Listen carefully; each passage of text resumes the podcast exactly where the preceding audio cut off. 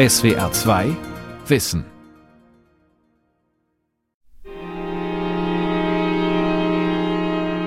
Cello-Einsatz von hinter dem Schmerz. Die Gewalten, nach Gegenhimmeln gestaffelt, wälzen Undeutbares vor Einflugschneise und Einfahrt.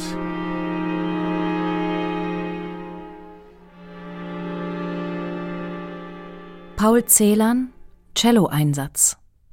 Ein Gedicht aus dem Jahr 1964. Dunkle, rätselhafte Bilder, Musik und Schmerz. Aber worauf deutet das genau hin? Die späten Gedichte von Paul Celan gelten als äußerst schwer verständlich. Aber sie haben eine Geschichte. Und wenn man sich diese Geschichte vergegenwärtigt, kommt man auch den Gedichten näher. Schwestermund, du sprichst ein Wort.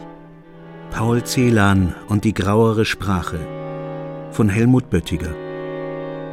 Das auslischt vor den Fenstern. Paul Celan wird 1920 in Tschernowitz geboren und stirbt im April 1970, vor genau 50 Jahren, in Paris durch Freitod in der Seine. Seine Heimatstadt liegt in der Bukowina, entlegen am östlichen Ende des ehemaligen Habsburger Reichs. Seit 1918, nach dem Ende des Ersten Weltkriegs, gehört sie zu Rumänien. Celan ist Jude, seine Muttersprache ist Deutsch und er ist sehr geprägt von der Kultur des Wiener Fin de siècle und dem Ton des Burgtheaters. Das hört man seinen frühen Gedichten auch an, vor allem wenn er sie selbst spricht. Schwestermund, du sprichst ein Wort, das auslischt vor den Fenstern, und stimmlos klettert, was ich weiß, an mir empor. 1940 marschiert die Rote Armee in Tschernowitz ein. Im Juli 1941 besetzen dann Rumänen unter deutschem Kommando die Stadt. Celans Eltern werden nach Transnistrien, in das ukrainische Gebiet jenseits des Dniestre, verschleppt und dort ermordet. Celan ist zu diesem Zeitpunkt 22 Jahre alt und wird als Zwangsarbeiter in ein Lager eingezogen. In den ersten Monaten nach dem Ende des Zweiten Weltkriegs entsteht 1945 das Gedicht, das in der allgemeinen Wahrnehmung so eng mit dem Dichter Paul Celan verbunden ist wie kein anderes. Es gilt als der exemplarische Text für das Leiden der Juden in den deutschen Konzentrationslagern. Todesfuge schwarze Milch der Frühe, wir trinken sie abends, wir trinken sie mittags und morgens, wir trinken sie nachts, wir trinken und trinken. Wir schaufeln ein Grab in den Lüften, da liegt man nicht eng. Ein Mann wohnt im Haus, der spielt mit den Schlangen, der schreibt, der schreibt, wenn es dunkelt nach Deutschland, dein goldenes Haar, Margarete. Eine unvorstellbare geschichtliche Katastrophe. Sie bricht in einen Alltag ein, der stark von kulturellen Traditionen geprägt worden ist. In seinen ersten Gedichten aus Tschernowitz hört man bei Celan noch den Wiener Ton der Jahrhundertwende, den spätromantischen Duktus aus Verklärung und Verzicht. Das wird aber nun überdeckt und unmöglich gemacht durch die Erfahrung von Krieg und Massenmord, durch deutsche Märsche, durch Stiefel, Schaufel und Grab. Es ist ein unerhörter Vorgang, der hier festgehalten wird. Celan selbst sieht sein Gedicht in der Tradition des Totentanzes. Durch den Rhythmus wird dies hervorgehoben. Der Tod ist ein Meister aus Deutschland. Dein goldenes Haar, Margarete, dein aschenes Haar, Sulamit.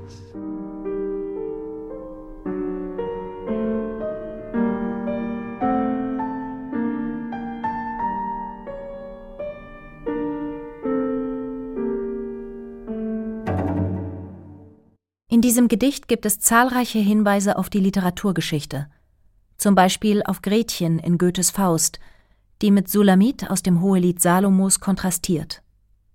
Durch den gesamten Text zieht sich eine Konfrontation der Welt der Konzentrationslager mit der Welt der Kultur. Der Titel Todesfuge verweist auf die Form der Bachschen Fuge mit ihrem religiösen Ethos. Die Zeile Schwarze Milch der Frühe, in der entgegengesetzte Bilder aufeinanderprallen, gliedert das Gedicht in vier Einheiten, in denen immer wieder solche Gegensatzpaare auftauchen Opfer und Täter, Kultur und Barbarei. Diese werden wie in der Kunst der Fuge kontrapunktisch aufeinander bezogen, variiert, umgekehrt, erweitert und verdichtet. Zum Schluss wechseln sich die zentralen Motive immer schneller ab, analog zur Engführung der Fuge. Durch diese Mittel bekommt das Gedicht seine suggestive Wirkung.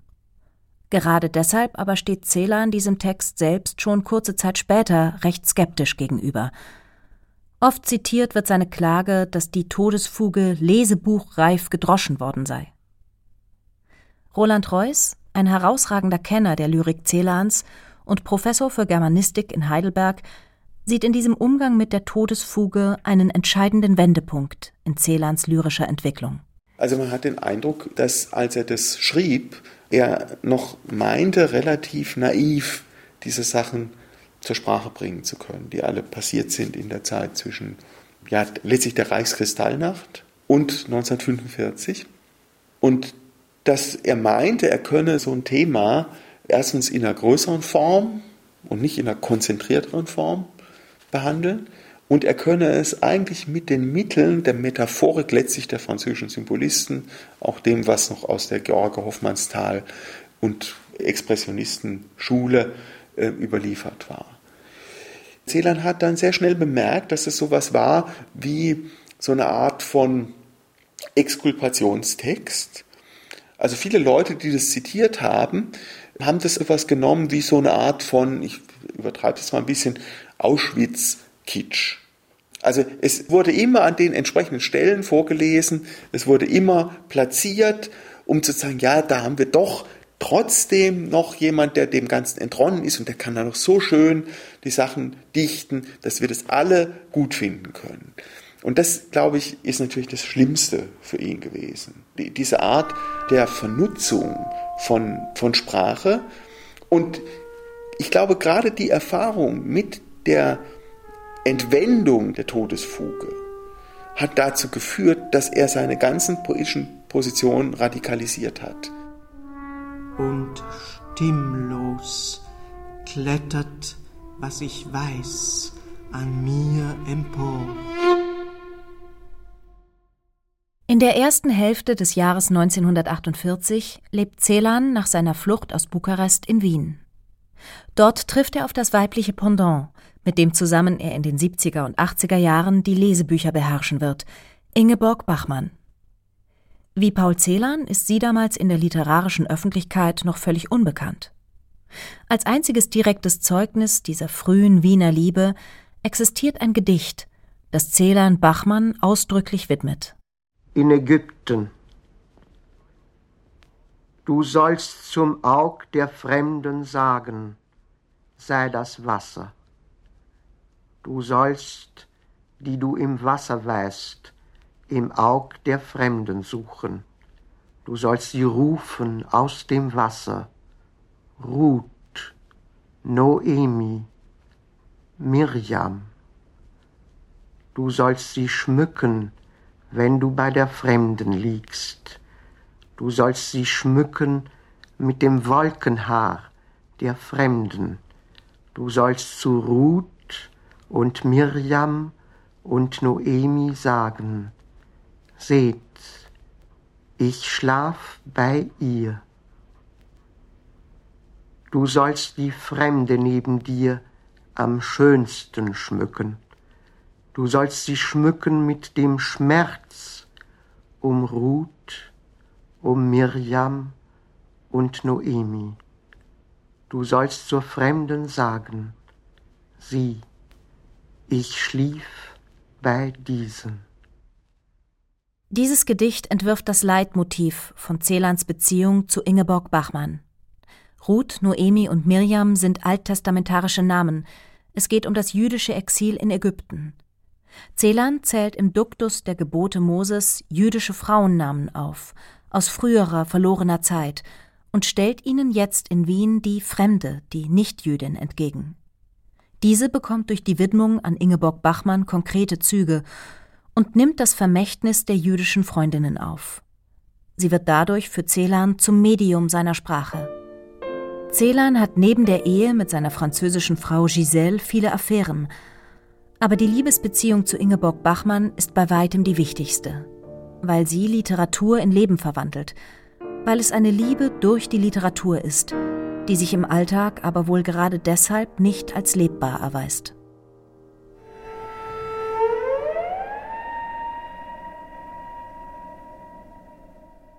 (1952) tritt Celan bei der jungen, nach dem Zweiten Weltkrieg ins Leben gerufenen Schriftstellervereinigung Gruppe 47 auf. Er lebt zu dieser Zeit in Paris im Exil. Jetzt wird er in Deutschland bekannt erhält einen ersten Buchvertrag und innerhalb weniger Jahre die wichtigsten Literaturpreise bis hin zum Büchnerpreis im Jahr 1960. Bei seinem Auftritt in der oppositionellen Gruppe 47, die damals den Literaturbetrieb noch nicht dominierte, ließ Celan im Stil eines Burgtheaterschauspielers mit viel einfühlendem Pathos. Ein Teil der Gruppe, eine Minderheit, ist irritiert.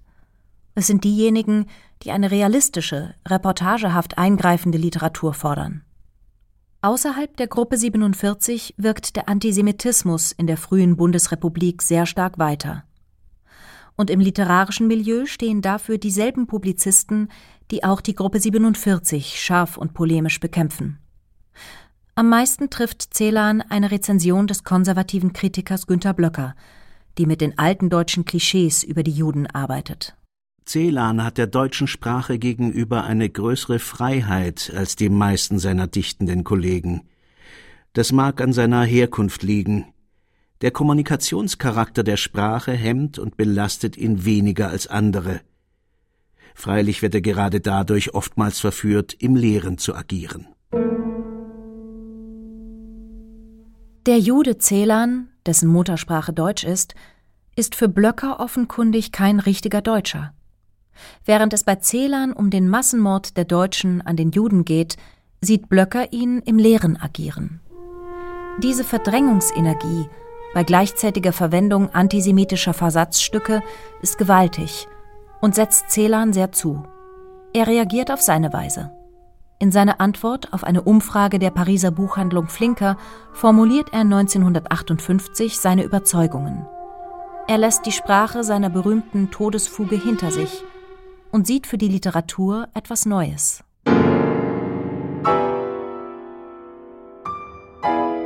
Düsterstes im Gedächtnis, fragwürdigstes um sie her, kann die Dichtung bei aller Vergegenwärtigung der Tradition, in der sie steht, nicht mehr die Sprache sprechen, die manches geneigte Ohr immer noch von ihr zu erwarten scheint. Ihre Sprache ist nüchterner, faktischer geworden. Sie misstraut dem Schönen, sie versucht wahr zu sein. Es ist also, wenn ich im Bereich des Visuellen nach einem Wort suchen darf, eine grauere Sprache, eine Sprache, die unter anderem auch ihre Musikalität an einem Ort angesiedelt wissen will, wo sie nichts mehr mit jenem Wohlklang gemein hat, der noch mit und neben dem furchtbarsten mehr oder minder unbekümmert einhertönte.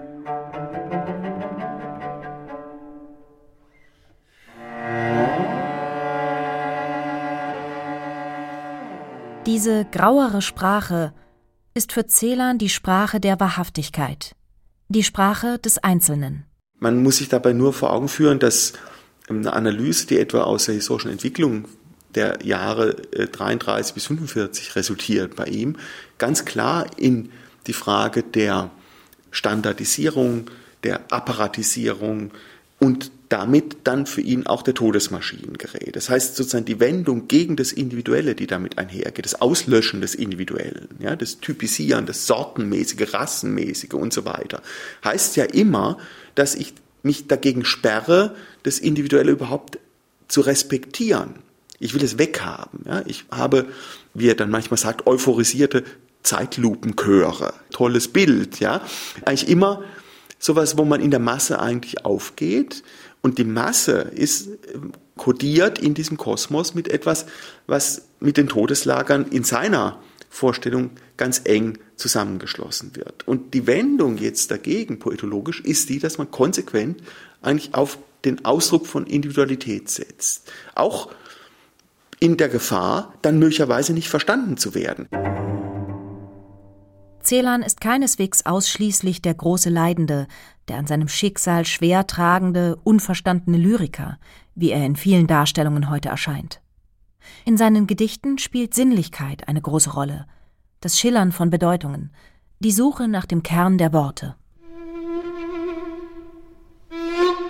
Stimmen. Stimmen ins Grün der Wasserfläche geritzt. Wenn der Eisvogel taucht, sirrt die Sekunde. Was zu dir stand an jedem der Ufer, es tritt gemäht in ein anderes Bild. Celan stammt aus einer anderen poetischen Tradition als seine bundesdeutschen Generationskollegen.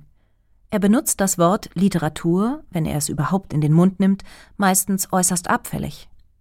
Stattdessen übernimmt er von dem Philosophen Martin Heidegger den Begriff der Dichtung. Den hat dieser wiederum bei Hölderlin entdeckt und als das Höchste bezeichnet, zu dem die menschliche Sprache fähig ist. Die Dichtung kann demnach im Idealfall das ausdrücken, wo die Philosophie und die bekannten Formen der Erkenntnis nicht hinreichen.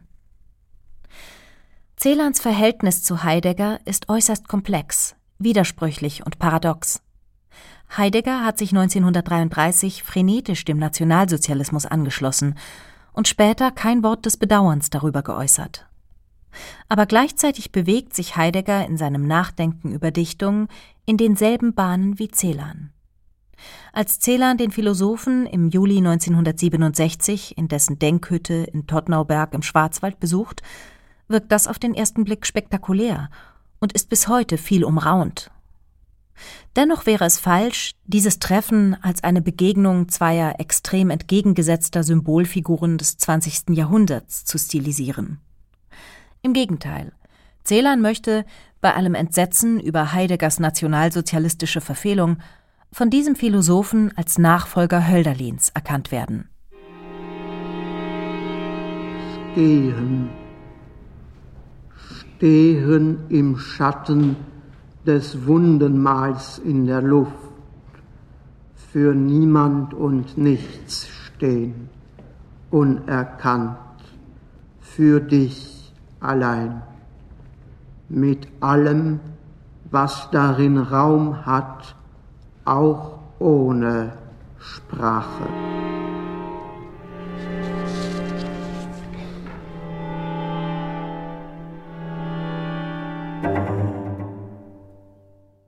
Bei all dem fällt auf, Celan reagiert auf alle kritischen und verständnislosen Reaktionen, die seine Gedichte betreffen, äußerst empfindlich. Dass er im Laufe der 50er Jahre immer sensibler registriert, wie die Nazitöne in Westdeutschland wiederkehren, vermischt sich mit seinem Dichtertum. Bald wird er die russische Dichterin Marina Zvetajewa mit dem Satz zitieren, alle Dichter sind Juden. Das heißt, Dichter und Juden sind für ihn gleichermaßen Verfolgte. Die üblichen Machenschaften des Literaturbetriebs mit ihren hämischen, konkurrenzlerischen, neidischen Stimmen begreift er als direkte Angriffe auf seine Person. Celan ist ein Überlebender des Massenmords an den europäischen Juden, und das Bewusstsein dafür wird mit jeder neuen Zeitungskritik aktualisiert. Im Dezember 1962 zeigen sich bei ihm die ersten akuten Anzeichen einer ernsthaften seelischen Erkrankung. Man sollte den späten Celan allerdings keineswegs ausschließlich im Wissen um seine psychiatrischen Behandlungen begreifen. Wenn man sich auf diese Texte einlässt, eigentlich bis in die späten Aufzeichnungen rein, dann sehe ich eigentlich als sich durchhaltendes Element ein unglaublicher Wille zur Präzision. Das mag dann zwar sein, dass es formal noch kühner wird, aber dass es deshalb pathologisch wird, das sehe ich überhaupt gar nicht.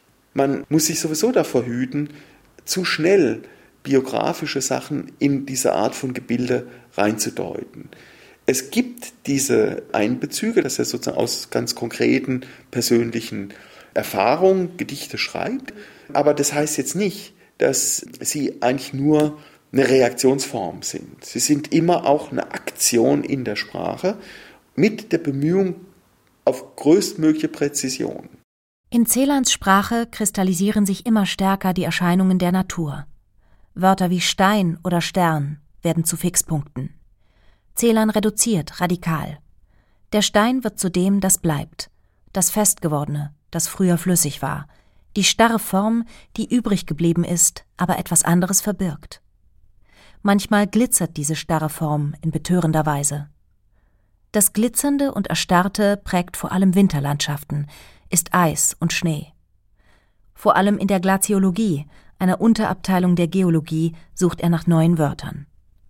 Aus der Gletscherkunde wird Poesie. Die Sprache, in der dieser Dichter spricht, streift das Gewohnte, Bekannte ab. Sie begibt sich in etwas Neues. Das scheinbar Vertraute wird in Celans Gedichten fremd. Er deckt Missverständnisse auf und versucht, dem Entfremdeten etwas entgegenzusetzen.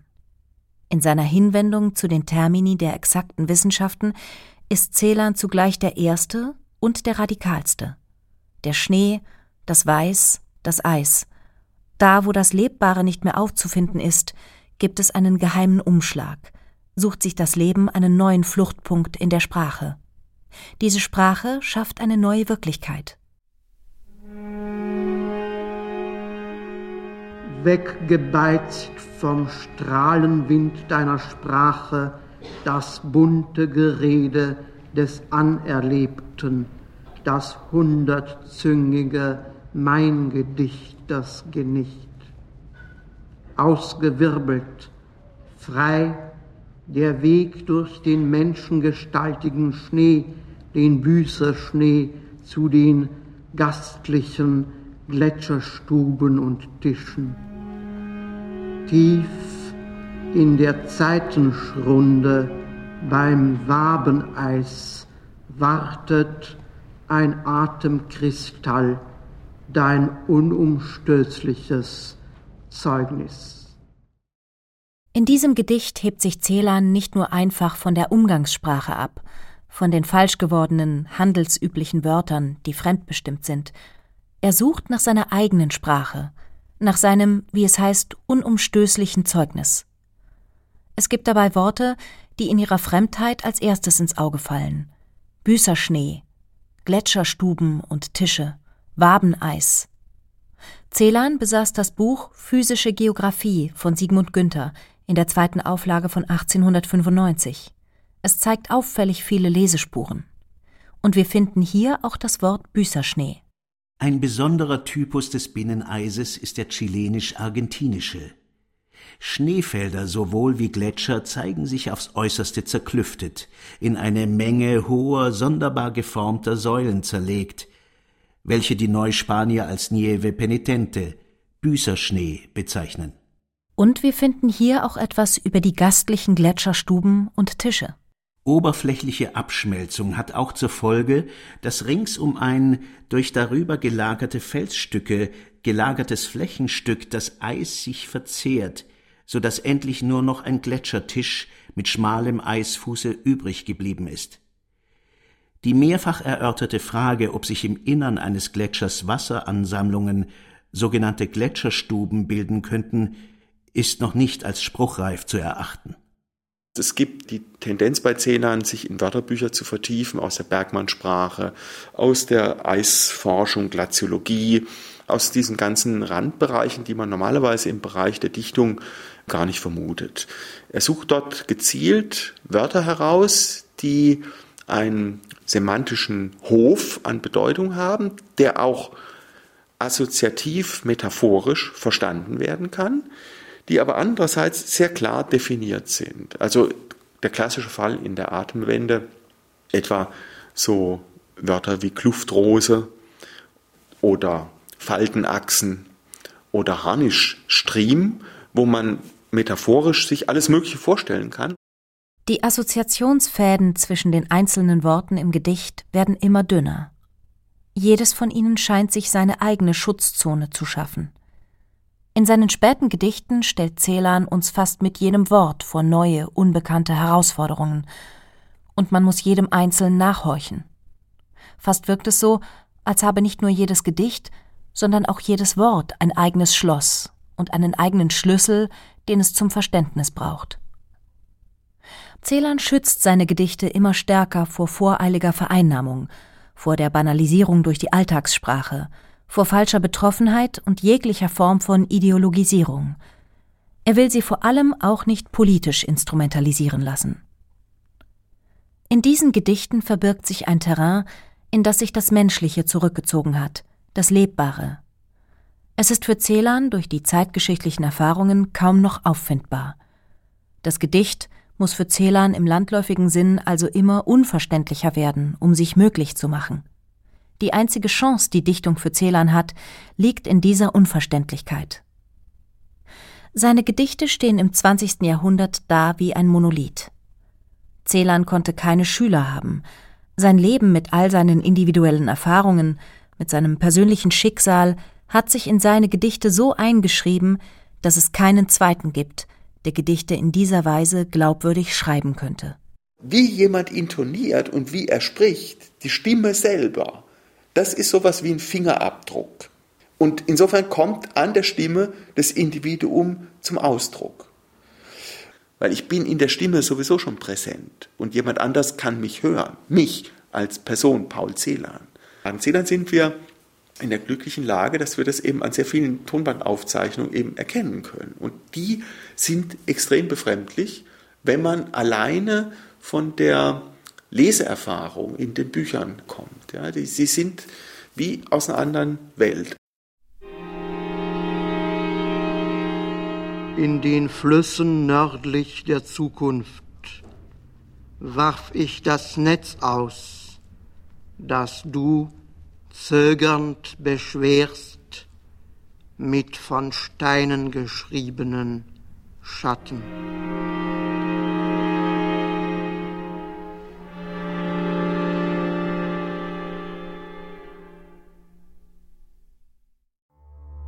Die Welt verstehen. Jeden Tag. SWR2 Wissen.